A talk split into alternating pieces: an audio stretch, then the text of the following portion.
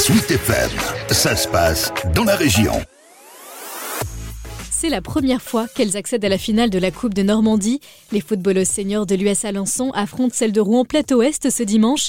Cette saison, les Ornaises obtiennent le meilleur classement en championnat de l'histoire du club en Régional 1.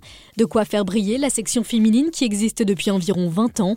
À l'US Alençon, on compte une soixantaine de filles et de femmes sur 400 footballeurs licenciés, dont Joélie Bruletti, 25 ans, meneuse de jeu et meilleure buteuse ex de l'équipe senior. Elle observe une évolution de sa discipline. Ça progresse parce que c'était beaucoup de foot à 8. Maintenant, les équipes passent de plus en plus à du foot à 11, donc c'est parce qu'il y a des filles qui sont de plus en plus intéressées par le foot. Après, pour le niveau je dirais qu'il y a encore un écart aujourd'hui, parce que chez les féminines, il n'y a pas encore euh, assez de niveau intermédiaire en fait. Par exemple, entre une régionale 2 et une régionale 1, il y a vraiment encore de l'écart. C'est pour ça que je suis assez satisfaite du nouveau projet de la D3, pour créer un niveau intermédiaire et donner de nouveaux objectifs au final aux féminines. Je pense que le foot féminin est davantage regardé, contrairement à avant, parce que aussi il y a le football amateur euh, féminin qui se développe à côté. On le voit que dans les grands clubs, euh, ils donnent beaucoup de visibilité maintenant aux féminines, contrairement à avant. Donc je pense qu'en France, ça va se développer au fur et à mesure aussi. Emmanuel Moget est entraîneur à l'US Alençon. Depuis deux ans, il s'occupe de l'effectif féminin senior du club.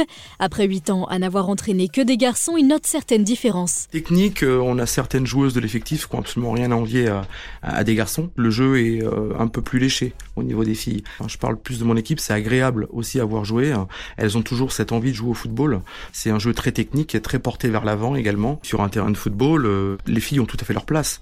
Et quand on voit l'engouement autour de notre équipe féminine, je me dit qu'on est en train de gagner un pari. Je peux vous garantir qu'elles amènent euh, vraiment beaucoup de fraîcheur à ce sport et ça fait vraiment du bien. Je suis accro parce qu'elles sont tellement adorables, elles sont vraiment attachantes. Elles demandent toujours à progresser. Ça pour un entraîneur c'est vraiment essentiel. On a l'avantage d'avoir des joueuses justement dans notre effectif qui sont également éducatrices au club. Les petites s'identifient à elles et quand elles viennent les voir jouer le dimanche et qu'en plus elles gagnent, ben forcément elles en parlent avec leurs copines. Ça fait boule de neige et donc on a nous des filles qui viennent très régulièrement euh, pousser la porte de l'US Alençon. D'après l'entraîneur, la médiatisation des événements comme l'Euro 2022 qui commence le 6 juillet prochain aide les filles à pousser la porte des clubs de football.